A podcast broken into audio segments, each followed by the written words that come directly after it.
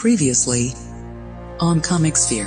Pour une fois qu'on parle de Batman, et ce sera peut-être la seule d'ailleurs, hein, ce serait peut-être bien que tu nous fasses une petite présentation du personnage et de ses origines. Oui, donc déjà, non, ce ne sera pas la seule. hein. Il y aura de fortes chances qu'on revienne sur le personnage tant euh, il est riche en bonnes histoires. Et c'est là que les plagiats commencent, parce que c'est un plagiat total du roman Partner in Perils. Donc il y a un des multiples romans de la série des aventures du Shadow. Il y a plein de petits trucs comme ça que je vais de côté pour une prochaine fois d'ailleurs. Tu lui dis que c'est un des derniers grands vilains du Badverse. Et est-ce que tu crois que les vilains du Badverse sont, sont intéressants ou pas Je pense, moi, j'en suis persuadé, hein, si on est, on est beaucoup à aimer Batman, euh, et je pense vraiment que c'est grâce à sa galerie de vilains. Euh, c'est Alfred Hitchcock qui disait plus réussi est le méchant, plus réussi sera le film. On considère souvent que le Joker est l'autre facette de Batman. T'as oublié le plus important euh, dans les crimes des psychopathes dans l'univers de Batman. Euh, Hush Bah, ah non, le Joker. Ah bah, je ne l'ai pas oublié. Disons qu'on le garde pour une prochaine fois. Teasing, teasing. Je suis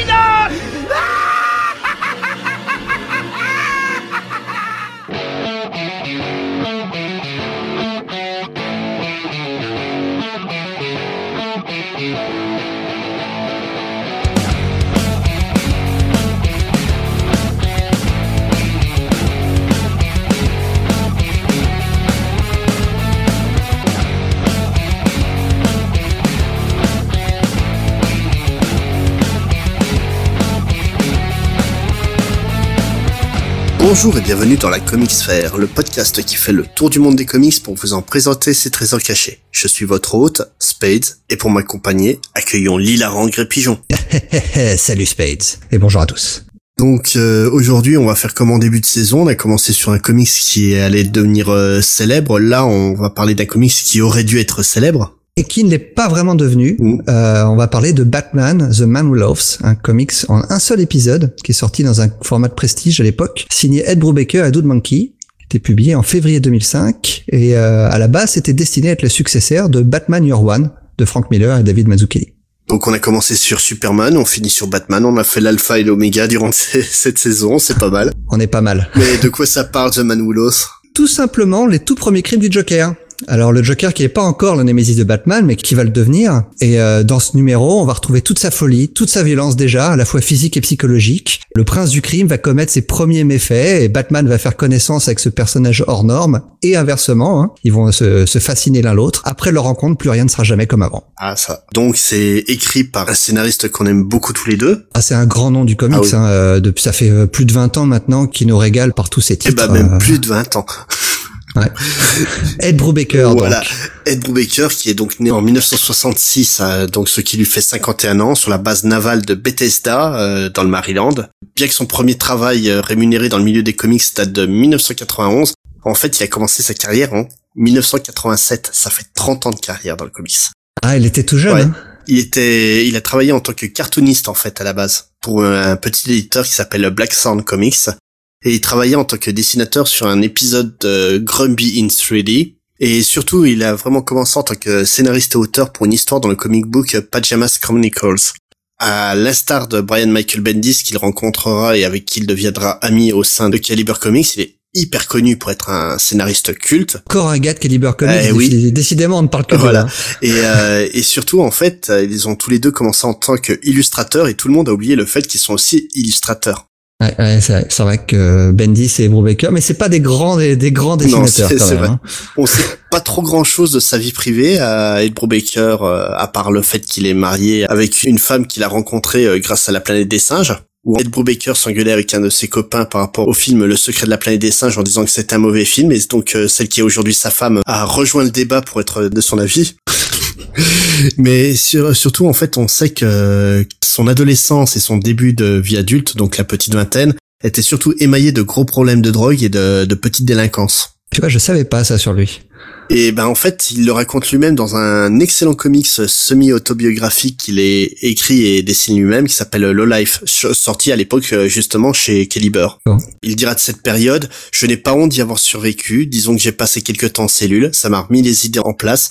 Quand je passais outre la peur de ne pas pouvoir dormir dans une cellule du centre de San Diego entouré de 50 personnes, tout en recevant des conseils euh, juridiques d'une personne recouverte de son propre sang parce qu'il avait été battu par les flics. C'était adorable. Ça forge le caractère du bonhomme, hein, quand même. Ouais. C'est marrant qu'il soit autant fasciné par le crime maintenant d'ailleurs, parce Ouais. que c'est devenu un excellent scénariste de- de criminels. Ben oui, mais d'un côté, c'est ça explique son goût pour les criminels et les histoires de criminels. Ouais. Il y a aussi le fait qu'il est fan du style noir, dont on n'a pas arrêté de parler, j'ai l'impression, cette saison, et notamment d'un auteur de romans euh, noirs qui s'appelle Ross Macon- euh, MacDonald, et qui écrivait les aventures du détective Lew Archer. Et surtout, il a une fascination, mais exacerbée pour les serial killers, euh, notre bon vieux euh, Ed Brubaker, au point d'avoir terrorisé une jeune femme à Seattle, qui avait organisé une soirée chez elle, où il est invité, en lui disant, tiens, c'est marrant, ta maison, c'est exactement celle où euh, Ted Bundy a tué euh, une de ses premières victimes, c'est marrant, ta chambre, c'est pile poil à l'endroit où s'est passé le meurtre. le mec qui te pète l'ambiance d'une soirée, nickel. Il a des bonnes techniques de drague, Ed Brubaker. Hein. ouais, grave. Donc, euh, il a aussi un goût très prononcé pour euh, les histoires d'espionnage, euh, Pro Baker. Est-ce que tu sais d'où ça vient? Bah non, mais tu vas nous le dire. Eh ben, ça, ça- c'est un secret de famille, on va dire. Donc, euh, son père était un membre de l'intelligence service de la, de la Navy, donc le contre-espionnage euh, de la marine américaine. Et surtout, son oncle était un des pontes de la CIA. Donc, pour en revenir à la carrière de Ed Brubaker, les années 90 ont surtout été pour lui euh, l'occasion de travailler chez les Indés. Il a bossé à peu près chez tout le monde, hein, à De Caliber, à Dark Horse. Notamment, en fait, il a travaillé dans l'anthologie Dark Horse Presents, dont tu nous parlais dans l'épisode euh, sur euh, Command Grounds. Bon, je vais reparler en parlant de Doug Mankey. Et il a bossé notamment sur une histoire qui s'appelle An Accidental Death avec Eric Shanower qui était vraiment très bien dans ses anthologies. Et justement, avec le fameux Eric Shanower, il va intégrer euh, les Big Two en 1995 en passant par la case Vertigo avec un one-shot publié dans Vertigo Vision sur, euh, sur un reboot d'une vieille série des années 60 qui était totalement oubliée. Prez, Ah oui. qui a tenté un reboot euh, il y a quelques années et qui a échoué lamentablement encore une Pas, fois. pas au niveau euh, qualitatif à mon goût, mais au Non, mais au ventes, niveau, oui. euh, au niveau vente, c'était un désastre. Donc, il va vraiment être mis sous le feu des projecteurs en 99 avec Scene of Crime, aux côtés de deux dessinateurs qui vont devenir euh, des proches et puis des dessinateurs réguliers pour lui, euh, donc euh, Michael Lark et Sean Phillips. Il travaille toujours avec Ed Brubaker encore aujourd'hui. Ouais, ouais. Suite à ça, suite au succès de Scene of Crime, il va signer un contrat d'exclusivité chez DC, pendant lesquels il continuera son travail, euh, on va dire d'indépendant entre guillemets, quoi, notamment avec qui, était, qui est une excellente série sortie euh, chez Wildstorm. Excellente, excellente. Ouais. D'ailleurs, pour euh, l'anecdote, pour booster les ventes du TP de Sleepers, euh, qui pareil a été arrêté pour cause de, de mauvaises ventes, il va organiser un tournoi de bras de fer dans un comic shop. Les perdants étaient obligés d'acheter le TPB et les gagnants euh, repartaient avec le TPB offert et, et bien sûr euh, les TPB étaient signés pour tout le monde. Et à ton avis, il a eu combien de Ah bah, participants? j'imagine beaucoup, mais vu plus que tu le demandes, probablement peu. Bah, Une cinquantaine quand même. Ah quand même, ouais. Ouais. Et il va perdre que 8 fois sur les 50. hein. Ah, c'est bras de fer contre lui. C'était Ah pas oui. un tournoi de bras de fer. C'était ah oui, d'accord. lui qui se battait contre tous. À mon avis, Ah oui. c'était c'était le cinquantième. il y avait- T'avais une chance de gagner sans trop de problèmes, je pense.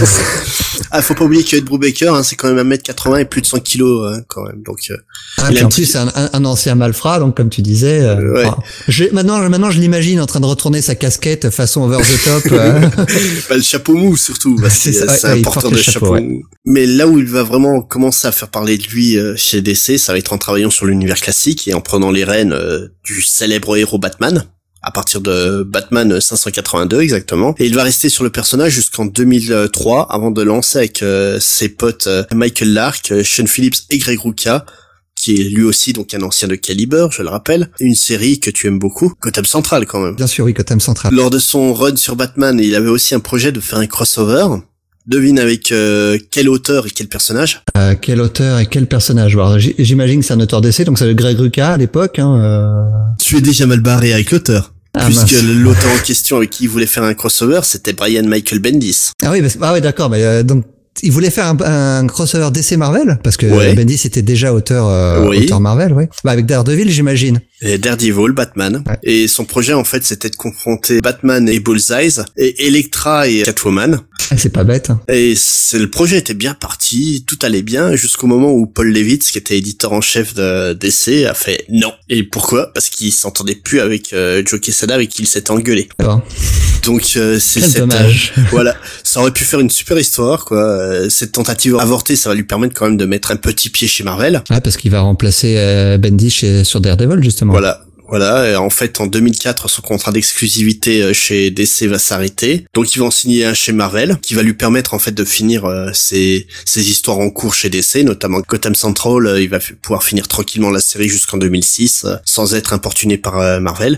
Et durant ce contrat d'exclusivité, il va notamment bouleverser la vie de Captain America en écrivant l'un des meilleurs runs euh, sur le personnage et l'une des meilleures sagas de ces dix dernières années tout court. C'est 20 dernières années parce que ça fait plus de 10 ans maintenant. Euh, oui, gros, 2006, oui, dans ces Ah oui, oui, c'est ça. ouais. Par la suite, elle va finir son contrat d'exclusivité chez Marvel en 2013 de mémoire et il va signer un, un nouveau contrat d'exclusivité. Ah, il aime ça l'exclusivité, hein, euh, Brubaker. Chez Image. Pour un minimum de 5 séries, non plus pour une période, mais pour euh, vraiment un nombre de séries créées avec euh, son partenaire de toujours, Shane Phillips. Ouais, ce sera des très bonnes séries. Hein. On va avoir Fatal, euh, Fade Out. Fade Out, Velvet et Velvet. Killer Be Killed et il nous restera donc la cinquième et dernière de l'affaire. Donc on peut citer aussi en titre marquant chez- dans sa carrière Immortal Iron Fist. Son run de, de Catwoman avec euh, Darwin Cook qu'on n'a pas arrêté de citer ces derniers numéros. Criminal, Ah oui, bien sûr, Criminal, oui, excellente série. qui à la base devait être édité par un éditeur français. Ah d'accord, Vous Ah, savez non, ça je ne savais pas. En, en fait, en 2002, il a- c'était un projet qu'il devait faire avec Sean Phillips pour un éditeur français. Donc, euh, je pense euh, partir sur du court ou du Dargo, ça serait pas étonnant. Quoi. Ouais. Et euh, le projet a plus ou moins capoté parce que l'éditeur français voulait un album à la française et lui voulait faire un graphic novel quoi qui était pas encore rentré dans les mœurs en France à l'époque. Donc euh, ça s'est ça a capoté, il a gardé l'histoire euh, dans un coin de sa tête et il a sorti ça euh, plus tard euh, chez Marvel dans un premier temps dans le label euh, Icon Mhm. pour euh, au final le ramener chez Image maintenant. Dans les autres séries, on a X-Men Deadly Genesis et bien sûr les séries Image que tu as citées au-dessus. T'as t'as- t'as pas, t'as pas cité une très bonne série, je trouve, Incognito, qui est sortie chez Vertigo de mémoire. Euh, Oui, oui, oui, qui était qui était Une sympa. série de oui. super-héros, mais dans, dans, dans son propre univers, qui était vraiment une super Oui. série, ouais. Très sombre. Oui. Toujours, de toute façon, c'est toujours très sombre avec, euh, avec Ed Brubaker. Ah ben, euh, il est marqué par le noir, par les criminels et, et par le- les secrets et les espions. Et ce qui est marrant, parce qu'il le dit lui-même, en fait, il déteste les criminels. Il les aimait pas déjà à l'époque où il en était un, Ouais, il les écrit bien, hein. mais il les écrit très bien. Quoi. Mais comme il dit, ce qu'il aime, c'est justement prendre un personnage qui est déjà au sol, puis euh, montrer la manière dont ils essayent de se relever. Et il le fait avec brio. C'est pas étonnant ce que tu dis parce que j'ai lu il y, a, il y a peu une interview de Brian Michael Bendis qui parle de la fin de son run sur Daredevil et il explique notamment que euh, il a demandé à, Ed Brubaker ce qu'il pensait euh, quelle devait être la situation de Daredevil au moment où il lui passait le personnage et Brubaker lui a répondu mets-le en prison. Euh, Il Mhm. voulait le, le faire commencer plus bactère ouais, pour pouvoir le, le remonter. Mais c'est, mais c'est vraiment quasiment une constante euh, dans ses travaux euh, plus ou moins indés quoi. On peut on sort Batman euh, de ce carcan là parce que euh, c'est le problème de- des personnages comme Batman, Superman euh, qui sont vraiment massifs, c'est que tu peux pas trop les écraser quand ils sont déjà au top. Ah pourtant il s'est Mais, pas gêné avec Captain America qui est la, la grosse icône de chez Marvel. Il... Ouais, mais c'était pas forcément le cas à l'époque. Faut pas oublier que Captain America, avant le passage de Ed Brubaker, il avait une imagerie euh, ringarde vrai, autour de lui. C'est euh, c'est vraiment le run de, de Brubaker qui a remis euh, Captain America dans le cœur des lecteurs. Mais là aujourd'hui, on est surtout là pour parler de sa collaboration avec euh, Doug Mankey, dont tu vas nous parler. Ouais, alors c'est pas évident parce que j'ai un petit problème pour parler avec Dude Monkey, car je dois avouer que c'est un dessinateur dont le trait ne me plaît pas du tout, du tout, du tout. Euh, par contre, je reconnais un vrai talent de storyteller. Et d'ailleurs, lui aussi, en, en interview, le reconnaît volontiers que c'est son grand point fort. Il est très bon euh, pour raconter les histoires et les mettre en image. Par contre, au niveau de son dessin, moi, c'est vrai que c'est pas ce qui me plaît le plus. Je le trouve assez irrégulier. Il peut faire des pages très bien conçues, très bien pensées, puis d'un coup, tu tournes la page et tu fais Ouais, ouais. Mais en termes de composition, c'est un vrai génie. hein. Ouais, Euh, par contre, c'est vrai qu'au niveau des visages, notamment, euh, je suis, je suis vraiment pas fan. non, c'est même moche. Dans le même registre de génie au niveau des compositions et de la construction de la narration, t'as John Romita Jr. Ouais, ou Steve Dillon. ou Steve Dillon aussi, ouais. Et euh, qui ont des styles très très clivants, quoi. Les trois. Ouais, ouais. C'est vrai. Alors, il est né en 55. Alors, c'est pour ça que euh, moi, j'étais un peu surpris. Je pensais pas qu'il était aussi âgé. Hein. C'est devenu un vrai vétéran du comics maintenant. Comme tu disais, ses premières qualités, c'est que c'est un artiste très régulier. Il rend toujours ses numéros dans les délais, euh, ce qui en fait un, artiste très prisé hein, par les auteurs de, de séries mainstream. Et euh, on va le voir avec sa carrière qui était plutôt à contre-courant de ce que font les artistes plus jeunes maintenant, qui veulent capitaliser leur talent tout de suite en créateur own. Mankey, lui, il est tout le temps resté euh, un artiste mainstream. C'est ce que j'appelle moi un bon soldat du comics mainstream. Et tu citais euh, John Romita Jr. C'est un bon point de comparaison. On peut citer aussi Greg Capullo ou Ethan Van Siever. De cette génération-là, La différence entre Mankey et John Romita Jr. et les autres que tu cites, c'est qu'à la différence de Capullo ou euh, on va leur demander de faire une série euh, par mois. Mankey et Romita, tu peux leur demander de faire 3-4 séries. Non seulement ils vont les faire, mais en plus ils vont respecter les deadlines. C'est ça. Après, voilà, forcément la qualité euh, graphique euh, s'en ressent fortement. Alors, on va diviser sa carrière en deux étapes. Il a d'abord débuté chez Dark Horse, où son tout premier travail de, en tout cas de son travail de premier plan euh, professionnel, c'était sur la série The Mask en 1987, qu'il a co-créé. C'est un personnage qui lui appartient. Splendide Voilà. Euh, au sein de la série Dark Horse Presents dont tu parlais tout Ouais. à l'heure, c'est la série anthologique qui sert à Dark Horse à faire découvrir des nouveaux auteurs. Donc c'est comme ça qu'il a percé. Et il a fait plusieurs mini-séries autour de, de The Mask euh, à partir de 91 chez Dark Horse. Oui. C'est rigolo d'ailleurs parce que le masque, hein, la- une des inspirations pour le personnage du masque, c'est le Joker. En tout cas, visuellement. Oui, oui, et puis euh, t'avais justement eu un crossover entre The Un Mask et crossover le... Batman, ouais, Batman et, et The Mask, ouais, qui ressort bientôt chez DC d'ailleurs. Euh, ensuite, toujours chez Dark Horse, il a créé un, en tout cas, il a, il a, c'est pas lui qui l'a créé, mais il était là au tout début du personnage, euh, sur le titre X, qui a révélé notamment à l'ancrage Jimmy Palmiotti. Alors c'est X, c'est l'histoire d'un anti-héros, c'est un mélange visuel entre Spawn et Deadpool, ou, De- ou Deathstroke même. En tout cas, enfin, le Deadpool de l'époque. Hein. C'est un personnage qui a pas beaucoup de sentiments et qui hésite pas à tuer. C'est vraiment typique de ce qui se faisait dans les années 90. hein. Bon vieux random anti-héros. C'est ça. Il n'est pas vraiment resté dans la postérité X. hein. Il y a eu plusieurs tentatives pour relancer la série. À chaque fois, ça marche jamais. hein. Bah, c'est comme toutes les séries Dark Horse, malheureusement. Même même les très bonnes comme euh, Ghost euh, Ouais. ont du mal à redémarrer. Alors après, une fois sa carrière bien lancée chez Dark Horse, il va signer chez DC. Alors il est toujours maintenant, hein, et il va faire toute sa carrière chez DC. Je crois qu'il va faire en tout pour tout un seul numéro chez Marvel. Tout le reste c'est c'est DC. Alors il a travaillé sur tous les plus grands titres, hein, la JLA, Batman. Batman notamment, il a fait un titre avec Judd Winnick, euh, qui était le retour de Robin, enfin de Jason Todd, hein, sous, le- sous les traits du Red Hood. Ouais. Euh, il a travaillé sur Seven Soldiers avec Grant Morrison. D'a- D'ailleurs, euh, la résurrection de Jason Todd, euh, pour en revenir à Ed Brubaker, c'est à la base sur un pari entre les, les auteurs euh, DC et Marvel pour réussir à ramener donc Jason Todd du côté DC et ramener Bucky, du côté de Marvel. ça, ouais.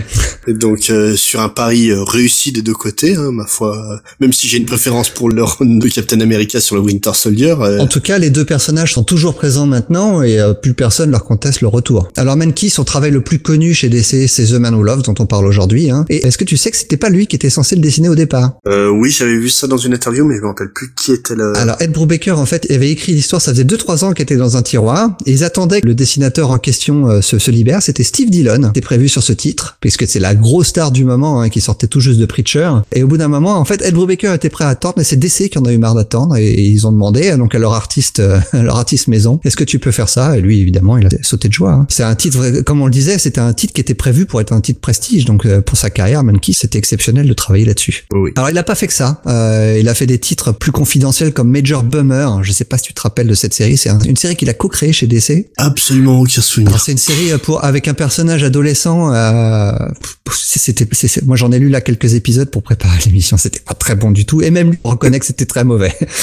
Ça a duré quand même une vingtaine d'épisodes. Hein. Alors ensuite, sinon, il a, il a souvent travaillé sur des personnages importants, mais sur des séries annexes. Il a par, par exemple travaillé sur Superman The Man of Steel ou sur Justice League Elite. Il en a eu marre un petit peu de VGT. En 2006, il a rejoint Wildstorm sur la série Stormwatch PhD, qui a pas vraiment marqué les esprits. Et euh, c'est vraiment à partir de 2007 qu'il va exploser avec euh, Peter Tomasi sur la série euh, mini-série Black Adam The Dark Age. C'est une super série dans laquelle Black Adam retrouvait ses pouvoirs. Ça se situait entre les séries 52 et Countdown. Oui. Et là, il va faire la rencontre de Grant Morrison. Et euh, il va notamment participer à l'event Final Crisis. Euh, et c'est donc lui notamment qui va dessiner la célèbre page de la mort de Batman. Tu te rappelles forcément euh, face à Darkseid lors de Oui. l'issue 6. Ouais. Parce que l'artiste régulier sur Final Crisis, c'était euh, J.J. Jones, qui était en retard tout le temps, tout le temps, tout le temps. Et DC en a eu marre. Ils ont fait appel à Monkey pour le remplacer. Et d'ailleurs, c'est Monkey qui va finir la série sur le numéro 7. D'un côté, j'ai beau euh, aimer le trait de J.J. Jones, franchement, la composition de Mankey sur cette page de la mort de Elle Batman, est sublime, hein. elle est sublime. Ouais. Il y a rien à reprocher. Quoi. Alors, j'allais dire ce qu'a fait le Monkey de meilleur, mais non, il a fait encore mieux.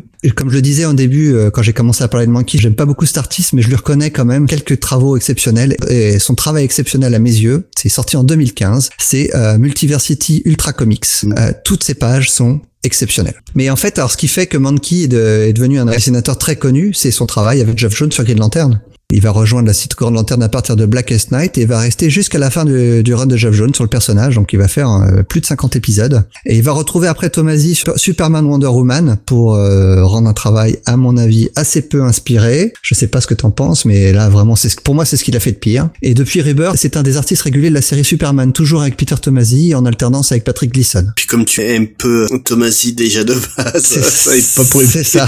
Mais, mais là, vraiment, je trouve que son travail sur Superman, euh, Wonder Woman, c'était c'était à la limite du honteux. hein. Sinon, à noter que pour les dessinateurs en herbe qui nous écoutent, en 2005, il avait fait une pause euh, du milieu du comics euh, suite à The Man Who Loved, justement, et avec l'encreur Tom Nguyen, il a produit deux DVD pour enseigner l'art de la bande dessinée. Alors je les ai pas vus, mais euh, apparemment, ils ont eu un petit succès. Donc là, Ed Brubaker et Doug Mankey sont associés pour nous pondre The Man Who Loaf. Et tu nous as dit tout à l'heure que ça se, ça devait être une suite à Year One. Est-ce que tu peux nous expliquer ça un peu mieux Ah oui, en fait, parce qu'à la base, c'est un choix éditorial de DC, hein, The Man Who Loved. C'est pas une idée de Brubaker ou de Steve Dillon, qui était donc le dessinateur. C'était vraiment un choix éditorial de DC qui voulait placer donc les origines du Joker, en tout cas les premiers crimes du Joker, dans leur chronologie de l'époque. Alors, on va se replacer dans la chronologie DC de donc, début des années 2000. On va partir de 1985. On en revient toujours. Crisis on Infinite Earth. Le point zéro. Voilà, au moment où DC reboot complètement son éditeur, le, le- c'est un vrai tournant. Et euh, DC, à cette époque-là, redémarre plusieurs de ses titres phares, notamment Batman. Et euh, Batman euh, est repris par Frank Miller avec l'année 1, donc Batman Year One, avec les épisodes 404 à 408, qui sont suivis d'une année 2 en 87. Et cette année 2 a été annulée lors de l'event Zero Hour en 1994. Sauf que entre les deux, entre donc 87 et 94, il y a eu euh, Batman au cinéma, par Tim Burton en 89. Et ce qui a conduit DC à lancer euh, Batman Legends of the Dark Knight, dont le but c'était de revenir sur les quatre premières années de carrière du Batman. Donc euh, faire une suite complète de, de Year One. Et c'était un titre où les équipes créatives changeaient régulièrement. Plusieurs histoires étaient directement liées à la première année de Batman. Donc le tout premier arc notamment c'est Batman Shaman par Dennis O'Neill. Un excellent Un arc. excellent arc, ouais. Alors là, on va, on va, on va citer plein d'arcs, mais tous, tous excellents. En 98, on a eu Jeff Lubb et Tim Sale qui ont publié Batman un long Halloween, qui aussi relate euh, des histoires du début de la carrière de Batman, et, euh, et sa suite, euh, Amère, Victo- Amère Victoire. Donc c'est deux maxi-séries de 13 épisodes, et euh, on va suivre les premières années de Batman combattant du crime, et aussi l'apparition de Two-Face ou Dick Grayson. C'est là qu'on arrive à The Man Who Loved en 2005. Donc comme je le disais, l'épisode était prêt depuis 2002, et il devait s'intercaler entre un long Halloween et Year. On y retrouvait notamment le commissaire Gordon qui, euh, à la fin du One, qui informait le Batman des agissements d'un individu se faisant appeler le Joker. Et donc, euh, directement là où commençait euh, The Man Who Loved. Et c'est là où ça se complique. Je sais pas si je suis clair. en 2006, DC lance deux autres histoires qui vont s'intercaler entre Year One et The Man Who Loved, même si The Man Who Loved commence juste après Year One. Ils ont réussi à intercaler deux histoires. Euh, Batman and the Monster Man et Batman and the Mad Monk, toutes- tous les deux écrites par Matt Wagner et dessinées aussi par Matt Wagner. Je pense qu'on reparlera un Un jour. excellent auteur, Matt Wagner. On va reparler un jour de lui. Ah hein. oui, on va être obligé. Mais si ça sera pas sur du Batman, faites-moi confiance, on va trouver un titre pour parler de lui. Alors, euh, ces deux histoires, hein, bah, Monster Man et The Man Monk, elles ont comme particularité de s'inspirer de très vieilles histoires de l'âge d'or, euh, à peu près de la même époque d'ailleurs que celle qui inspire The Man Who Loves. Euh, notamment dans Batman and the Monster Man, on y voit la première rencontre entre Batman et Hugo Strange. On y retrouve aussi Julie Madison. Est-ce que tu te rappelles de qui est Julie Madison? Euh, c'est une des, un des premiers love interest de... C'est le tout premier. Ouais. C'est le love interest historique de Bruce Wayne. Alors c'est un personnage qui va complètement disparaître dans les années 40 et qui va faire son comeback donc euh, dans Batman and the Masterman de, de Matt Wagner. Euh, Elle va avoir un petit, euh, elle va rester dans l'univers DC hein, depuis, mais c'est vraiment Scott Snyder qui va en faire un personnage important de la fin de son run dans les New 52. En tout cas, ce qu'on peut dire, c'est qu'il y a une certaine logique. Est-ce que c'est ces vieilles histoires de l'âge d'or s'intercalent entre One et The Man Who Loved parce que c'était déjà le cas à l'époque, au début des années 40, à la création du Joker. Donc ensuite, à la lunation en 2007 de Batman Legend of the Dark Knight, DC va lancer une nouvelle série, Batman Confidential, par Andy Deagle, dont le but c'est de revenir encore une fois sur les premières années de Batman, mais cette série-là, en tout cas, va durer moins longtemps, elle est nettement plus anecdotique. Ah oui, et puis surtout qu'en face, t'avais quand même euh, deux titres euh, cultes avec euh, Batman, donc la série Batman par Grant Morrison et la Detective Comics par Paul Dini. Le choix est très vite fait. J'ai, j'ai beau aimer Andy Deagle, Non, mais non, faut puis, pas... là, là, on, on va, on va revenir un petit peu sur, sur quelques épisodes de Batman Confidential. euh, Ouais. ils, ils vont partir très loin dans n'importe quoi. hein. Mais donc là, tu nous dis que c'est les débuts du Joker euh, dans The Man Who et tu nous dis que l'épisode date de 2005. Comme le Joker, il a été créé en 1940, euh, ils ont mis 65 ans avant de se décider à raconter sa, première histoire. Mais en fait, c'est euh, bah, euh, vu comme je l'expliquais hein, après euh, Crisis on Infinite Earth, DC reboot complètement son univers et donc c'était le la, la- ils ont attendu 2005 pour re-raconter la même histoire en fait. L'histoire du Joker a été racontée dès 1900, dès- dès- comme tu disais, dès 1940 dans Batman numéro 1. Histoire écrite Mm. par Bill Finger et dessinée par Bob Kane, les créateurs de Batman. Donc à faire, autant que les papas soient là. Et hein. donc les événements de The Man Who Loved étaient donc déjà là en 1940 dans une courte histoire de 12 pages, tout simplement intitulée The Joker. On n'a pas mentionné, hein, mais The Man Who Loved ça fait à peu près une euh, 60-70 pages hein, de mémoire. Ouais, ouais, c'était un format prestige, donc euh, c'était beaucoup plus gros qu'un épisode normal. Mais donc, t'es en train de me dire que Who Loved, c'est ce qu'on appelle un remake? Ah, c'est un vrai remake. Oh. Donc c'est pas bien, si je crois les... ah bah c'est un très bon remake. Alors euh, on va y revenir, il y a, il y a quelques différences. hein. Mais alors, ah, on va revenir d'abord avant sur le Batman numéro 1. Comme je le disais, c'est une, une histoire euh, de 12... Il y, a, il y a plusieurs histoires dedans, notamment celle sur le Joker. Mais c'est un numéro vraiment mythique parce que dedans, on y retrouve non seulement donc le, le Joker, on y retrouve aussi une autre histoire qui va s'appeler euh, La légende de Batman. Qui est-il et comment l'est-il devenu? Et on y retrouve tout simplement, pour la toute première fois, l'assassinat des parents du jeune Bruce. Eh oui. Mais il y a d'autres histoires dans ce numéro 1 de Batman. Et donc dans cette histoire de Batman euh, sur le Joker, dans- on voit la toute première apparition du Joker, qui est à l'époque un tueur à face de clown, qui annonce ses futurs crimes à la radio, menaçant de tuer plusieurs hommes et de leur voler des objets précieux. C'est exactement l'histoire de The Man Loves. l'instant exact où ils commettront leur crime. C'est là la performance. Exactement. Ouais, ouais. Et il va y arriver, et ça va provoquer la colère des mafieux de l'époque, euh, qui sont furieux d'être dépassés parce qu'ils prennent pour un guignol. Hein. Euh, le Joker, c'est quelqu'un qui doit faire rire à la base. Et alors, au petit jeu des différences, une des principales différences, et non des moindres avec The Man Who Loves, c'est la présence de Robin dans cette histoire dans le Batman numéro 1. Et d'ailleurs, il y joue un rôle essentiel puisqu'il est capturé par le Joker et échappe in extremis à la mort grâce à une intervention dernière minute de Batman. C'est un des aspects de la rétrocontinuité euh, suite à Crisis. Hein. Robin est introduit euh, après The Ah, Man Who voilà, c'est si Robin arrive dans la continuité officielle qu'essaie d'établir euh, d'ici en 2005 euh, dans Dark Victory, Victoire, la suite de Long Halloween, euh, il pouvait pas être présent au moment de The Man Who. Non. Alors que dans la vraie continuité d'essai, celle de pré-Crisis, euh, Robin est introduit dans les deux mémoires, euh, dans le troisième ou quatrième euh, épisode de Detective Comics après la création de Batman. Donc ça doit être Detective Comics 30 ou 31. Donc, je te crois sur parole là pour le coup.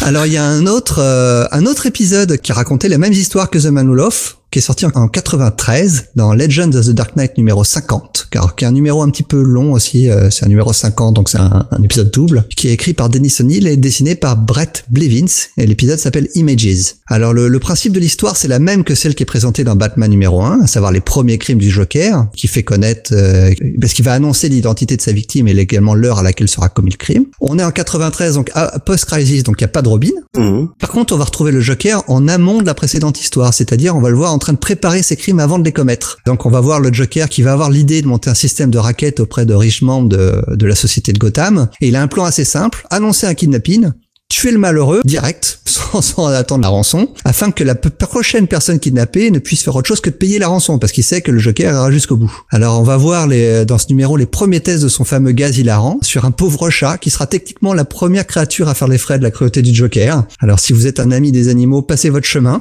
L'histoire est beaucoup plus développée hein, que ce qu'on a dans le Batman numéro 1. Il y a multiples rebondissements, alors que c'est vrai que l'histoire du Batman numéro 1 elle faisait 12 pages, c'était assez simple. hein. Mm. Et le Joker y est présenté comme un personnage encore en lien avec son passé et il va s'en affranchir complètement suite à cette histoire. Il a encore un acolyte dans cette histoire, hein, euh, c'est un ancien collègue de l'usine pharmaceutique dans laquelle il travaillait avant, et c'est dans cette histoire qu'on va apprendre les deux premières lettres du prénom du Joker, J.A. Mhm. Mais tu me dis que c'est de 93. Ouais. Le film de Tim Burton était de 89. 89, oui. Donc est-ce qu'au final le choix du prénom du Joker, euh, qui est donc, on va pas le cacher, Jack, Ouais. ça viendrait pas euh, définitivement de... C'est une invention de Burton qui a été repris après par Dennis Voilà. O'Neill. En tout cas, qui a été suggéré par Dennis O'Neill. À mon avis, le JA de, qu'utilise Dennis O'Neill, c'est un clin d'œil, et à tel point que ça va devenir canonique et ce sera repris après. Mais il faudra attendre quand même 2004 de mémoire pour avoir le vrai euh, Jack pour la première fois. Ouais. Mais euh, on parle du Joker, enfin peut-être qu'on parle euh, exactement de qui il est. Donc le Joker, le clown du crime, ça paye pas de mine hein, quand même comme comme appellation, soyons honnêtes. C'est donc l'ennemi ultra célèbre de Batman qu'on a vu dans beaucoup beaucoup beaucoup d'itérations. Donc euh, celle de Romero dans la série euh, télé des années 60. On peut parler donc de Jack Nicholson dans le film de Tim Burton. On peut parler de Heath Ledger bien sûr. qui a fait une, une incarnation qui a beaucoup marqué les esprits. Tu oublies celle, euh, une autre qui a beaucoup marqué aussi, c'est celle de Marc Hamill dans le Oui, dessin animé. le, le Marc Hamill et Pierre Athé euh, pour la voix française. Pour la voix française, oui. Où euh, les deux méritent vraiment des éloges pour leur travail. Pour moi, c'est les deux voix du Joker. Quoi. Si je dois prendre le, le Joker euh, en VO, ce sera Marc Hamill. Si ça sera en, en VF, ce sera Pierre Athé. Mais c'est marrant, quand je lis un comics, moi, du Joker, je- j'entends la voix française du, du Joker. Ah bah, en plus c'est la voix de Doug Brown euh, de, Ouais. de Retour vers le futur, donc forcément. Mais le Joker, euh, il a aussi d'autres sources d'inspiration, quoi. Que, enfin, il a, il a des sources d'inspiration tout court. Déjà, grâce à The Man Who Loves, on en devine une. Mhm. L'homme qui rit. Oui, Victor tout, Hugo tout simplement. En fait, le truc, c'est que les aspirations du Joker sont assez floues. Euh, selon Bob Kane, lui et Bill Finger auraient eu l'idée en voyant une image de Conrad Veidt, donc euh, un acteur très célèbre de- du cinéma muet. Euh, C'était un acteur qui qui jouait dans beaucoup de films euh, à l'époque, qui était ultra célèbre. Et il a joué donc dans L'homme qui rit, euh, l'adaptation du roman de Victor Hugo qui date, euh, le, le, film date de 1928. Donc L'homme qui rit, pour expliquer, c'est l'histoire d'un enfant qui a été kidnappé à ses parents et qui a été défiguré par des criminels, qui va être recueilli par un montreur de monstres, on va dire, et qui va finir forain jusqu'à retrouver son, son destin. Le, le visage du personnage principal est défiguré de manière à ressembler à un sourire morbide et angoissant. On retrouve quelques traits quand même qu'on connaît bien chez le Joker. Non, et c'est vrai que quand tu prends la première image du Joker dessinée par euh, Bill Finger sur cet épisode, donc la fameuse... Ah bah, c'est un copier-coller d'une photo célèbre. Euh, voilà, de, de, de Conrad Veidt. Mais aussi, euh, il y a une autre origine pour cette inspiration, ça serait le dessinateur Jerry Robinson, donc copain et assistant de Finger et Kane à l'époque. Et selon lui, Finger et Kane ont totalement repompé un dessin de carte à jouer qu'il avait créé, donc forcément pour le Joker, et qu'il leur a montré. Donc euh, faut savoir que Robinson c'est un ami des deux créateurs, qu'il est reconnu pour être la personne qui a trouvé le nom de Robin pour l'acolyte de Batman et qu'il a aidé à créer des personnages euh, comme Two-Face ou Alfred au niveau du design. En fait, il aurait même fait plus que ça, il a carrément dessiné des épisodes en entier à la place des créateurs sans être crédité dessus. Chut, chut, chut, chut, faut pas le dire. Ouais, voilà. Le truc, c'est que Bob Kane, il refuse de dire que la paternité euh, de ses créations appartenait à d'autres. Hein. Je rappelle qu'il a tenu secrète euh, l'application de Bill Finger sur la création de Batman toute sa vie durant, quasiment. Mais bon, euh, comme on l'a établi dans l'épisode sur Art of Hush, la fiabilité de Bob Kane est à peu près aussi valable que celle d'un homme politique français en ce moment. c'est plus que sujet à caution. Hein. Du coup, bah, la plupart des, des spécialistes comics reconnaissent que Jerry Robinson est le créateur du Joker. Tu vois, tu m'apprends quelque chose. Et pourtant, tu vois, je vais même aller plus loin parce que j'aime bien euh, être relou, tu, tu me connais maintenant. J'ai trouvé en fait une autre origine au Joker. Comme je le disais dans l'épisode sur Art of Hush, l'une des influences majeures pour créer Batman, ça a été les pulps et notamment The Shadow. Ou euh, limite, en fait, le premier épisode de Batman dans Detective Comics était un plagiat d'une histoire du Shadow. Eh bien, il faut savoir qu'en 1937, dans les pages du magazine euh, Pulp The Whisperer, un auteur très célèbre de, The Shadow, donc Ted Tinsley, va écrire en fait une très courte histoire policière qui, qui a rien à voir avec The Shadow à la base, qui s'appelle The Grim Joker, où un criminel dirigeant la pègre cache son identité sous un masque de clown. Déjà, ça ressemble quand même euh, un peu au concept, on va dire. Et euh, Tinsley va reprendre sa propre idée pour l'univers du Shadow dans le numéro de mai 1939 du magazine éponyme au personnage, dans une histoire qui s'appelle The Death Harlequin et qui va confronter donc le, héros euh, Lamont Cranston euh, alias The Shadow contre un criminel euh, déguisé en clown. Oui. donc ça ressemble quand même vachement beaucoup, on est d'accord. Mais alors encore plus troublant, tu me rappelles dans quel numéro apparaît le Joker pour la première fois? Batman numéro 1. Il sort en En 1940. À la mi-avril 1940 exactement. Ouais, c'est ça. Et le 10 mars de la même année, donc environ six semaines avant la sortie de Batman numéro 1, il y a à la radio des feuilletons The Shadow. Ok on parlait des feuilletons Superman, oui, il y avait des feuilletons euh, The Shadow à l'époque. The Shadow, il y avait Lone Ranger, il y avait Green Hornet, et notamment donc le, 10 mars 1940 sort à la radio un épisode de The Shadow où un meurtrier tue ses victimes en leur injectant un poison qui leur laisse un sourire dément sur le cadavre. Coïncidence? Moi, je crois qu'il faut pas non plus abuser à un moment.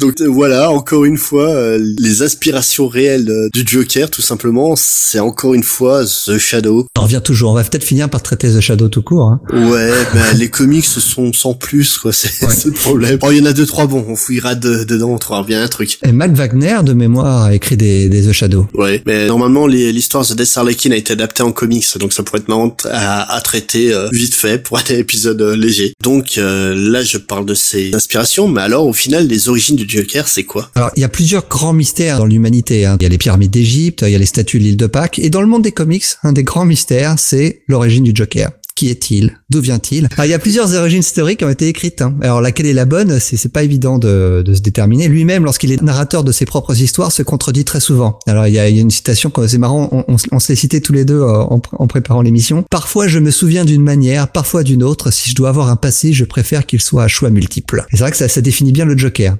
C'était Alan Moore qui avait écrit ça de base. Euh, c'était dans Killing Joke peut-être. Ouais. Et pourtant, et pourtant, en recoupant plusieurs épisodes et en faisant fi de quelques histoires farfelues, moi j'arrive à me faire une idée assez précise de son histoire personnelle. Alors je vais essayer d'en proposer une. Tu me diras à la fin ce que t'en penses et euh, ce avec, avec quels aspects tu n'es pas d'accord. Alors la toute première histoire qui relate une des origines du Joker, c'est apparu dans Detective Comics 168 en février 1951, soit plus de dix ans après la création du personnage. Alors pourtant ils vont l'utiliser un paquet de fois, hein. mais euh, ses origines on, on les verra pas avant ce moment-là. Et c'est Bill Finger lui-même qui va écrire l'histoire. Et c'est, si je me rappelle bien, un épisode qui aura un impact euh, majeur sur la continuité de Batman. Ah oui, oui, bien sûr, oui. Alors, le, le personnage, c'est un travailleur de laboratoire qui va devenir le Red Hood avec Mhm. comme ambition de voler un million de dollars de son employeur et de prendre sa retraite. Il veut pas du, du tout devenir un criminel professionnel, il veut juste gagner assez pour pouvoir se la couler douce. Il va tomber dans une cuve de déchets chimiques suite à un combat avec Batman. Il va en sortir avec la peau blanchie, les lèvres rouges, les cheveux verts et bien sûr un sourire permanent. Très très classique et c'est cette histoire qui va servir de base à Alan Moore en 1988, quand il va redéfinir les origines modernes du Joker, avec Brian Bolland au dessin. Dans cette histoire-là, euh, le futur Joker, hein, qui n'est pas encore le Joker, on va l'appeler Jack, même si c'est pas encore Jack, c'est compliqué. Hein. Alors, il quitte son travail en tant qu'assistant de laboratoire pour réaliser son rêve et devenir comédien. C'est, en tout cas, c'est ce qu'en fait Alan Moore. Hélas, il a besoin d'argent pour séduire à ses besoins et surtout à ceux de sa femme enceinte. Et donc, il est contraint d'accepter euh, de la part de mafieux un travail mais un job euh, au sens euh, criminel au sein de son ancienne entreprise pharmaceutique et va prendre le masque du Redwood pour pas qu'on le reconnaisse. Évidemment, ça va mal se passer. Et là, il va être forcé à sauter dans une cuve chimique pour échapper à Batman, Mm. en ressortir des figures. Et il est pas poussé par Batman, il saute de son plein gré. Ouais. Et en, en plus de ça, un compte de la loose, sa femme meurt accidentellement, ce qui conduit en plus notre comédien là, vers la folie et il va devenir le Joker. C'est cette origine qui est toujours citée, euh, qui va être citée par Brubaker dans The Man Who Loves d'ailleurs. Comme je te disais, hein, le The Man Who Loves a mis trois ans à sortir de, malgré le fait que le scénario était prêt. Et du coup, donc il est, sor- c'est sorti en 2005, mais en 2004, il y a une autre histoire qui est venue un petit peu changer cette origin story. Donc ça explique pourquoi l'origin story dont, dont parle Brubaker, c'est l'ancienne, c'est celle d'Alan Moore, mais elle a été changée un petit peu en 2004 Mm. dans le numéro 54 de la série Gotham Knights, écrit par A.G. Lieberman. Alors il va apporter un ajustement par rapport donc à l'histoire de d'Alan Moore hein, en grâce à un témoignage du Riddler qui va révéler que la femme du futur Jack n'est pas morte dans un accident mais était assassinée par un policier véreux qui travaillait pour les mafieux qui ont forcé le futur Joker à cambrioler l'usine pharmaceutique. Et donc c'est comme je le disais, c'est dans ce numéro qu'on apprend le vrai prénom du Joker, Jack. Mais je vais dire, j'aime assez euh, cet, euh, cet ajout. Oh bah ça lui va bien, Jack, c'est un, c'est un, Non, c'est un nom assez. le, euh, le fait qu'au Ah, final, la mort oui. de la femme ce soit un meurtre plutôt qu'un accident, j'ai- j'aime cet ajout parce que sinon, ça fait quand même... euh, Faut avouer que le personnage de pré-Joker que décrit euh, Alan Moore, tout en disant hein. que c'est peut-être un, un mensonge, ouais, c'est un- c'est même pas un loser. Là, si c'était dans l'univers de Blanche-Neige, il serait le huitième nain, pas de bol, quoi. Il cumule tout, hein. euh, euh, boulot de merde, il, il a le sens, il a le sens de l'humour d'un parpaing, un charisme. aucun charisme, sa femme qui meurt euh, accidentellement, ça faisait beaucoup, quoi. Ouais. Tandis que là, le fait de savoir que c'est un meurtre, le fait de ramener ça dix ans plus tard, Et, et- et- l'épisode est très bon, hein. C'est un- vraiment, Ouais, c'est un très bon numéro. Je, au- autant la suite de l'arc est pas terrible que, le, que cet épisode-là est cool. Euh, alors ensuite, ça va continuer 2007 avec une série assez moyenne qu'on a qu'on a mentionné tout à l'heure, Batman Confidential, et notamment les épisodes 7 à 10, Mhm. donc ils vont revenir encore une nouvelle fois sur les origines du Joker. Et là, le, cette série, en fait, c'était re- le but de la série Batman Confidential, c'était de, de revenir sur la première année d'activité de Batman. Alors là, il, change tout. Alors Jack, c'est un criminel talentueux qui s'ennuie profondément à cambrioler des coffres forts. Et il va devenir complètement obsédé par Batman et va tout faire pour attirer son attention. Et là, la série part complètement en cacahuète, à mon avis. Alors on va voir un braquage ra- raté, dans lequel Jack va tuer volontairement la petite amie de l'époque de Bruce. Alors euh, Bruce, il va être, euh, enfin Batman, hein, il va être complètement foudrage, il va défigurer Jack avec un batarang. C'est donc c'est Batman qui va lui créer son célèbre sourire. Ensuite, ivre de chagrin, alors il est pas encore tombé dans, dans une euh, dans une cuve, hein, il est il est pas encore euh, défiguré, il a juste le, le, le sourire. Ensuite, ivre de chagrin et de colère, il va faire appel. À, on parle de Batman, hein. Ouais. Il fait appel à des tueurs professionnels pour finir le travail sur le futur Joker. Hein. Finissez-moi, finissez-moi ce gars-là. Moi, la question que je me pose, hein, on va pas, tu sais que je suis assez maniaque de la cohérence. Ouais. Donc là, on a donc Bruce Wayne, qui est donc un milliardaire euh, du Gotha de Gotham, qui est un justicier qui passe son temps à courir euh, derrière les criminels. Ça Ouais, pourquoi il a les numéros directement des criminels? Ah ouais, non mais c'est. Il y a un Non, annuaire. il- série, et on en est qu'au numéro 7, hein. Ils partent, ils font Oui, déjà n'importe quoi le numéro 7, hein. Alors ensuite, c'est pas tout, hein. Les fameux criminels, sous les ordres de, de Bruce Wayne, ils vont torturer le Jack avant de le faire tomber dans une cuve qui est complètement vide, qui se finit par être inondée par des, des médicaments antipsychotiques qui tombent du dessus, ce qui va ce qui contribuer à modifier l'apparence de, de Jack, hein, devenir le Joker, donc la peau blanche, les cheveux verts, mais aussi à le rendre encore plus fou que jamais. Mm. N'importe quoi. Alors là, c'était une purge, je veux dire, ces épisodes. Puis qu'est-ce qu'ils étaient beaux Ah, Oh là là, tu te plaignais de Banky. euh, Ah ouais, non, là, je le, je l'échange tout de suite. Hein. ah, c'était, c'est intéressant. L'idée était intéressante à la base au niveau de la fascination autour du, euh, du personnage de- du Ah ouais, ouais, Batman. le début est très et de sympa. hein. l'obsession. Ouais. Bah alors qu'est-ce que c'est exécuté avec les- le cul, quoi? C'était abominable. Quatre numéros, et quatre numéros pour faire ça. Hein. Ouais. Ah, c'était c'était abominable, mais c'était intéressant néanmoins. Alors ensuite, euh, on arrive en 2010 avec le numéro 31 du volume 3 de la série The Brave and the Bold, écrit par rien moins que Joe Michael Straczynski. Alors là, là Petit bonhomme. le, le pitch est complètement what the fuck aussi. Par contre, l'exécution, vu qu'on a affaire à un, un scénariste de génie, euh, c'est c'est absolument exceptionnel. Alors on a le super-héros Atom, qui est envoyé par une équipe de médecins dans le cerveau du Joker, afin de lui injecter un remède expérimental pour soigner une maladie neurologique mortelle touchant le Joker. T'as complètement n'importe quoi. Hein. Que dans les comics qu'on voit des histoires pareilles. Alors, lors de son passe... Oh, l'aventure intérieure euh, version Joker. Attends, c'est pas fini. Lors de son passage dans le cerveau du Joker, Atom il va se retrouver confronté aux souvenirs d'enfance du Joker. En fait, il est électrocuté, oui, il est électrocuté par euh, une connexion entre deux synapses et hop, il se retrouve en connexion avec les souvenirs du Joker. Mais bien sûr, ça paraît n'importe quoi quand je le raconte comme ça, mais quand on lit les comics, ça, ça, ça passe très bien. Hein. Ouais, non, mais, non, non, mais de toute façon, je doute pas du talent de narrateur de Straczynski, donc, mais c'est vrai que l'idée est tellement barrée. Et là, on va voir les, donc les premiers souvenirs d'enfance du Joker. On va, y- on va y découvrir un personnage déjà en proie à la violence dès le plus jeune âge, et surtout en proie à des difficultés psychologiques très sévères dues à un père violent, d'ailleurs qu'il va assassiner lui-même à l'adolescence. Donc là, c'est la vraie, vraie, vraie origine du Joker, elle est là. hein. Alors la toute dernière origin story en date, à ma connaissance en tout cas, elle provient de la série Batman, tout court, lors des New 52, écrite par Scott Snyder. Alors Scott Snyder, il est vraiment fasciné par le Joker. Il va beaucoup, beaucoup, beaucoup l'utiliser, hein, beaucoup trop même certains diront, euh, avec Greg, Greg Capullo au dessin et notamment dans l'arc Zero Year, plus précisément dans les numéros 23 et 24, dans lequel on va avoir un Joker prédéfiguré qui va la tête, euh, qui sera la tête d'un gang de cambrioleurs qui vont tous porter le fameux masque du Red Hood. On va retrouver la fameuse scène de, de Batman qui fait tomber le donc le- Red Hood dans la dans la cuve. On parle beaucoup du Joker, c'est vrai que euh, enfin c'est c'est quand même c'est il y a une énorme dichotomie avec Batman quoi, c'est son contraire, c'est son inverse total. Oui. Et en fait, tu vois, là, en parlant de Zero Year, ce qui est marrant, c'est que dans la première partie de Zero Year, Snyder fait confronter euh, Batman au Dr. Death avant de d'amener le Red Hood et euh, donc celui qui va devenir le, le Joker par la suite. Et justement, il faut savoir qu'en fait, le Dr. Death était censé être la- la première vraie némésis de Batman. Mhm. Et justement, le Joker a volé ce rôle. D'abord, on va expliquer un peu ce que ce que c'est qu'une némésis, parce que pour beaucoup de monde, euh, le Joker c'est la némésis de Batman uniquement dans le dans le sens où il est l'ennemi principal. Mais ça va beaucoup plus loin que ça. ça va au-delà de ça. ouais. C'est vraiment la Némésis et ça mais ça va au-delà de ça. Ouais. Némésis, euh, donc à la base, c'est une déesse grecque, la déesse de la vengeance, de la jalousie et de la colère. Ce qui d'un côté colle bien au Joker et à l'origine story que tu as essayé de déterminer, qui cherche à exercer sa vengeance sur Batman pour l'accident qui l'a défiguré. Mhm. Mais surtout, Nemesis, en fait, elle exerçait son pouvoir en réponse à la démesure euh, et au fait que les gens soient favorisés par la vie et le sort. Et ça apporte un regard hyper intéressant sur la relation entre le Joker et Batman, qui est quasiment euh, bah, nihiliste au niveau euh, nietzschéen. C'est moi, moi, en préparant ça, j'ai pensé donc au traité de Nietzsche, la naissance de la tragédie, qui va opposer Apollon et Dionysos, et donc les deux aspects de la tragédie et de la comédie euh, dans le théâtre grec. Or, euh, justement, je rappelle que sur euh, Batman Art of Hush, tu nous parlais déjà de l'importance des penseurs grecs sur l'histoire de Hush. Donc en fait, si on va voir que le Batman et le Joker, ils, ont une réponse contraire. C'est quasiment ben, comme euh,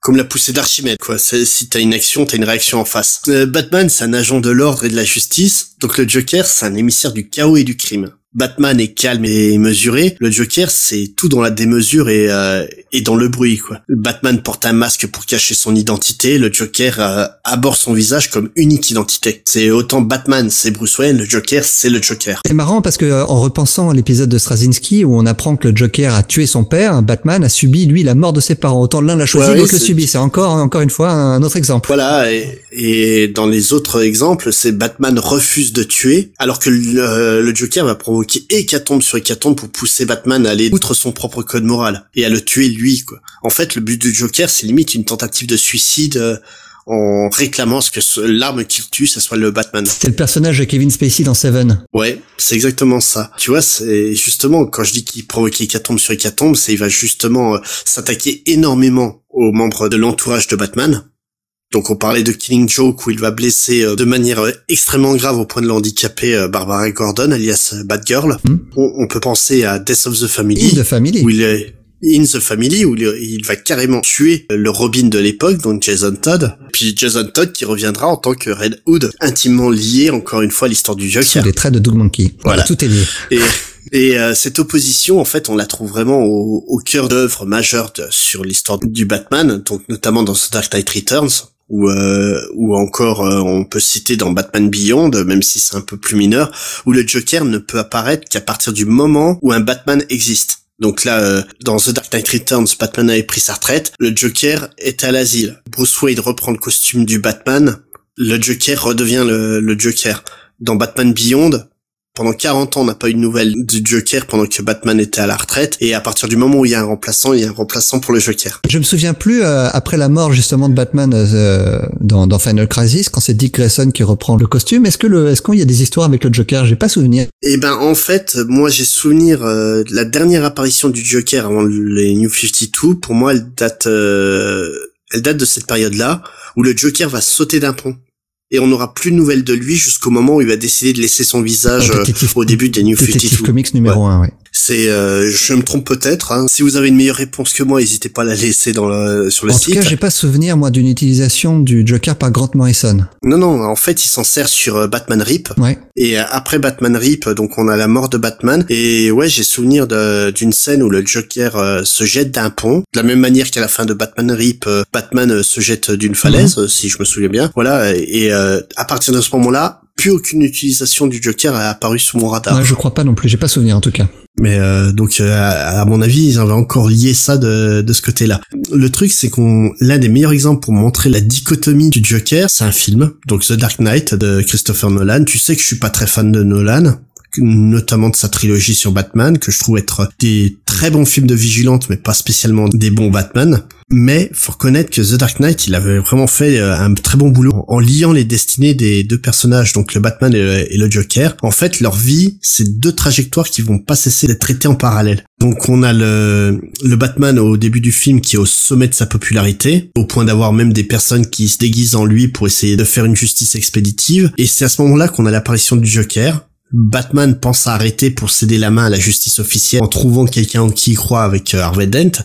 Et c'est à partir de ce moment-là que le Joker décide de prendre le contrôle de la pègre euh, pour continuer à pourrir. Batman perd peu à peu ses alliés, le Joker assoit son pouvoir. En fait, les deux euh, les deux vies sont tout le temps liées comme ça. Au point de mener forcément, euh, c'est pas un vrai spoiler parce que tout le monde s'en doute, un combat final entre les deux personnages où justement les deux symboles qu'ils représentent, donc l'ordre et le chaos, vont s'autodétruire. Ah ouais, c'est un bon, c'est un bon exemple euh, justement pour montrer la, la, la dichotomie entre les deux personnages. Voilà. Et c'est une dichotomie qui s'est créée à travers les âges, hein, parce que je pense pas que Ouais. c'était l'intention de Bill Finger et Bob Kane à l'époque. Hein. Et dans le comics, tout se crée à, à travers Ouais, les âges. hein. Euh, les continuités officielles, les- le canon est modifié tellement de fois pour coller aux époques. Là, clairement, The Man Who c'est juste une réinterprétation des premières histoires pour essayer de coller à notre époque. Très réussi d'ailleurs. Hein. Oui, non, non, c'est vraiment excellent. C'est vraiment histoire de ramener le personnage à notre époque, l'amener avec des thématiques, parce qu'il y avait un côté très vieillot dans, l'histoire originale. Et En tout cas, la manière dont il est capturé par Batman et Robin, c'est très rocambolesque. Voilà, c'est limite à animé d'Adam Barbera, quoi. Euh, c'est limite, tu t'attends à voir euh, Scooby-Doo qui va démasquer le Joker. Qui se cache derrière ce masque? Mais c'est exactement ça. Mais c'est très, euh, comment dire, ça, ça, ça a le charme de cette époque-là. Moi, j'aime beaucoup ces histoires-là parce que ça a beaucoup de charme. Mais c'est vrai que Brubaker en a fait une histoire très adulte, très mature, très sombre euh, de l'époque. Voilà, c'est en mettant dans le contexte de l'époque, c'était une excellente histoire. Avec le temps, elle a très très mal vieilli. La Killing Joe, qui est un titre totalement indémodable, par exemple. Donc, est-ce que ce Man Who Loaf a eu le succès qu'il mérite, d'après toi? Bah, avant de parler du succès de The Man Who Loved, on va peut-être finir en, en- juste en citant deux titres, un chacun pour parler de nos titres préférés autour du Joker. Qu'en penses-tu hein? Ah, tu as pris les mauvaises manies, toi, avec l'épisode sur Superman. Bah, en tout cas, moi, ça m'a plu et euh, c'est vrai qu'il y a, il y a beaucoup, il y a eu beaucoup de bonnes histoires autour du Joker, beaucoup de très mauvaises. hein. On a cité notamment Batman Confidential, mais il y a certaines histoires qui sont passées un peu sous le radar, dont on parlera jamais. Dans, dans- on fera jamais un épisode consacré uniquement à ces épisodes-là. On, se- pour- Oui. on trouvait ça sympa juste de les mentionner, et d'expliquer un petit peu pour qu'on les trouve bien. Moi, je vais commencer. Le, moi, l'épisode que je recommande, c'est euh, Arkham Asylum Madness, qui est un, Oui. un, un graphic novel euh, par Sam. Mm. Euh, qui est sorti en 2010. Alors Sam Keefe, on le connaît euh, surtout pour son travail sur Sandman ou sur la série The Max. Et donc il a sorti ce roman graphique de 97 pages en 2010. Il est toujours disponible si vous le trouvez en, TPBVO. Alors c'est l'histoire de la journée de travail d'une infirmière à l'asile d'Arkham. Et la journée commence très bien d'ailleurs. Elle est avec son mari et son fils qui la conduisent au travail. Elle raconte à son fils que l'endroit où elle travaille il est merveilleux et à quel point elle trouve valorisant d'essayer des patients à s'en sortir. Alors on y croit presque. Hein, les trois quatre premières pages, on est presque content d'y aller à Arkham avec elle. Sauf qu'une fois dans l'asile, on comprend bien que tout ça c'était qu'une façade et que les patients vont faire vivre un véritable enfer à tout le personnel soignant. Et évidemment, on a le Joker qui est là, c'est le monstre ultime. Moi, je, en tout cas, il m'a fait penser, c'est un peu le maître du haut château. Oui. Euh, Celui qui, en tout cas, il est complètement fou, il est nihiliste. C'est un nihiliste total dans cette histoire et il dirige l'endroit, en fait, de par sa folie. Tout le monde est tellement terrifié, donc non seulement les, le, le personnel soignant, mais aussi les autres patients sont terrifiés par lui. Du coup, c'est lui le boss. Euh, alors, c'est un comic qui est superbe, euh, tant sur le plan narratif que visuel. Sam Keefe a énormément expérimenté sur ce comics. hein. Il a, je l'ai vu en interview, il a révélé que chacune des planches les avait faites entre 6 et 15 fois avant d'atteindre la qualité qu'il recherchait. Pourtant, il a un style qui, est très particulier, hein, très cartoony, et euh, je trouve qu'il se mêle très très bien avec l'ambiance dark et gothique euh, qu'il instaure, au, sein de la- l'asile. C'est encore une fois, on revient à une dichotomie. Là, c'est une dicho- dichotomie des styles, mais qui se marie très bien et qui en font une histoire, à mon sens, exceptionnelle. Disons que là, on parlait de Doug Mankey et John Romita comme étant des artistes clivants parce que Ah, Sam Keefe, c'est clivant. Hein. ils ont énormément de qualité au niveau de la narration, mais un trait qui peut, qui est pas forcément très bon. Là, l'inverse, c'est que Sam Keith, c'est plutôt un artiste dans le- la lignée de Richard Corben. C'est un artiste, c'est un artiste qui fait des. euh, moi, moi, je l'associerais à Dave McKean. Aussi, dans, dans la même démarche, c'est des, des personnes qui ont un style extrêmement marqué et qui est très très expérimental. quoi. Il y a quelques planches en fait où il faut vraiment se poser pour comprendre ce qui s'y passe. Mm. C'est pas, on, on sait pas du tout du premier coup d'œil. euh, Il y a tel personnage, il se, il se passe ces choses-là. On, on, on a une double planche. Ouais, qu'est-ce que j'ai devant les yeux? On peut, on pourrait parler aussi de David Mack un petit peu dans ce Ouais, style-là là aussi. aussi, voilà, c'est vraiment des gens qui essaient de réfléchir le média en tant que produit graphique avant d'être un produit narratif. Et c'est vrai que ça Donc euh, voilà, c'est ça, c'est mon conseil à moi. Donc très facile à trouver. euh, Jetez-vous dessus, c'est un, c'est un bijou. Et toi, Spade, tu nous proposes quoi? Donc, si je si j'ai resté dans l'origine story de- du Joker, j'aurais parlé de Black and White, la série en noir et blanc euh, sur euh, sur Batman, où notamment une histoire de Paul Dini et Alex Ross euh, revient sur une origine alternative du Joker. Mais celle que j'ai choisie, c'est bah vu que c'est le dernier numéro de la saison, autant faire un clin d'œil au tout premier numéro. Donc On euh, avait parlé de Superman American Alien. voilà, qui était écrit par euh, Max Landis. Et là, je parler d'un numéro de Superman écrit par Max Landis. Donc Adventure of Superman euh, 40 et 41. Mais, mais Superman, mais il y a le Joker dans Superman. Et oui, donc dans une très très courte euh, histoire qui s'appelle The Sound of One Hand Clapping, donc euh, une courte histoire en deux épisodes quand même, quoi, ou euh, tout simplement qui raconte la première rencontre entre euh, Superman et le clown du crime. Et comment dire, elle se passe pas très bien pour un certain comique euh, de base. C'est lui qui était habitué à l'homme dépressif, là il tombe sur un mec qui rigole à ses blagues. Donc ça le perturbe. Et d'un mec capable d'être puissant et aussi qui ne possède pas de code moral euh, hyper rigide comme peut l'avoir Batman. Et euh, en fait, ces deux épisodes, c'est uniquement une discussion entre les deux et c'est impressionnant la manière dont Max Landis a parfaitement saisi à la fois la relation du Joker euh, vis-à-vis de Batman en traitant par rapport à Superman. Et j'ai pas souvenir d'avoir lu ces épisodes, donc je vais essayer de les lire euh, dès qu'on aura fini d'enregistrer. Et en plus, euh, sur euh, Superman American Alien, il nous avait habitués aux dessinateurs de grand talent. Là, il s'est juste adjoint les services de Jock. Oh, ça va. Donc on peut faire pire, Moi, je, hein, je, à la Jock avait rigueur. fait aussi un épisode de Superman, Superman American Alien de mémoire, non? Oui, oui, si, bah le dernier. Ouais, voilà, ouais. Donc en fait, ces deux épisodes de, Adventure of Superman, donc numéro 40 et 41, sur les premiers travaux de Max Landis sur euh, sur Superman pour DC. Donc euh, ça date de 2014 de mémoire. Et c'est avec Jock, donc il a conclu son travail sur Superman avec Jock en faisant euh, Superman American Alien 7. Max Landis, de toute façon, tout ce qu'il fait pour l'instant dans le milieu du comic, c'est de qualité. Ouais. Hein. Il est, il est pas très prolifique, mais mon dieu qu'il écrit bien. Et donc on va revenir quand même euh, sur le succès de la série, hein, du coup, vu que... Ah bah, numéro de prestige, hein, donc tu penses bien, ça a cartonné. Hein. Ou pas. Eh ben non, pas tellement.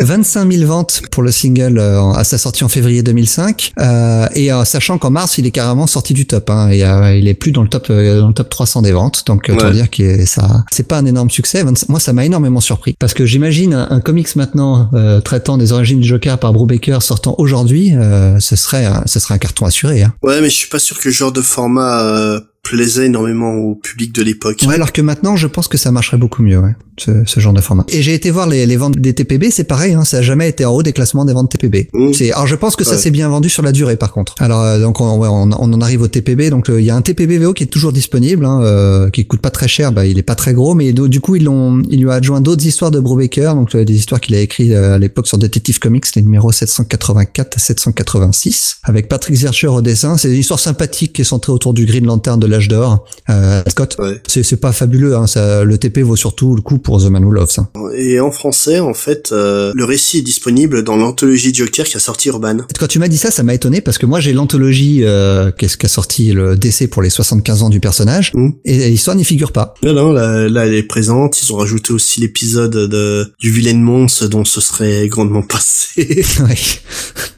C'est, Ah, euh, celle- Celle-là, celle-là, l'a mise par contre dans son anthologie. hein. fallait pas. Ah non, fallait Non. pas. hein. Non, non, là, oui, ils ont mis euh, The Man Who Loaf, à mon avis, c'est ils ont dû sentir que, que ça sonnerait pas terriblement en, en album, alors que C'est étonnant hein, parce que c'est un, c'est un, un grand nom quand même, Brubaker. Oui, non, et puis euh, de, de savoir en plus qu'ils ont été capables de sortir Mad Love euh, en album grand format, euh, là je comprends pas trop le choix non plus. Après, euh, à mon avis, ouais, c'est goûtait de la pertinence de le sortir. hein. On a eu le même cas euh, chez la concurrence, donc chez Panini avec euh, Day of Future Past, qui est en fait sorti au sein de l'anthologie X-Men plutôt qu'en album. Après, le, en tout cas, euh, si le reste des titres qui correspond à ce qu'a sorti DC dans l'anthologie, la plupart des titres qu'on a cités dans, dans cette émission sont disponibles Oui, euh, dans le- cette anthologie. Hein. Le Detective Comics 168 y est. Le, Le Batman numéro 1 de euh, la partie de l'histoire avec le Joker doit y être. Voilà, non, non, il y a, le Gotham des- Knight 54 doit y être aussi. T'as aussi le Love and Fish, euh, l'histoire de, ça devait être Steve Englehart, je crois, au scénario de, de mémoire. Ah ouais, ouais, oui, et avec une couverture de Brian Bolland. Oh, c'est étrange! bon, je pense qu'on a fini de rire autour du Joker. N'est-ce pas? Euh, oh, bah, on va se quitter en vous rappelant que vous pouvez nous retrouver euh, Sur- notre site. site, comicsfair.fr, sur Facebook, sur Twitter, euh, et on va se quitter en chanson. Et oui, là, c'est toi qui as choisi la chanson cette fois, donc je te laisserai la présenter. Ouais, J'ai pris un pour parler d'un personnage pas connu de l'univers DC, donc le Joker. J'ai choisi un groupe pas très connu, les Rolling Stones. Je connais Euh, pas. Alors je vais je vais pas vous faire l'affront de vous présenter les Rolling Stones, mais juste pour vous dire que la, la chanson que j'ai choisie, qui s'appelle Laugh I Nearly Died, donc euh, rigole, j'ai j'ai presque je suis presque mort. Donc rien que pour le titre, on comprend pourquoi j'ai choisi cette chanson-là. Mais c'est une chanson auto- plus ou moins autobiographique euh, pour Keith Richards, hein, qui parle d'un homme qui cherche une sorte de paix intérieure malgré de suite à une longue vie faite de voyages et de rencontres, et euh, notamment une vie d'excès. hein. Cette chanson est sur l'album Big Urban qui est paru en 2005. Et chose marrante, si tu dis que c'est une chanson écrite par Keith Richards, et elle sonne comme une chanson solo de Mick Jagger. C'est très vrai. Allez, on quitte ici. À Ah, au revoir et à la saison prochaine. Ciao! Ciao ciao. I've been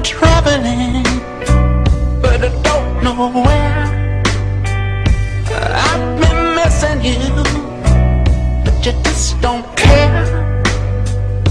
And I've been wondering, I see breeze around, lost in the wilderness, so far from home. Yeah, yeah.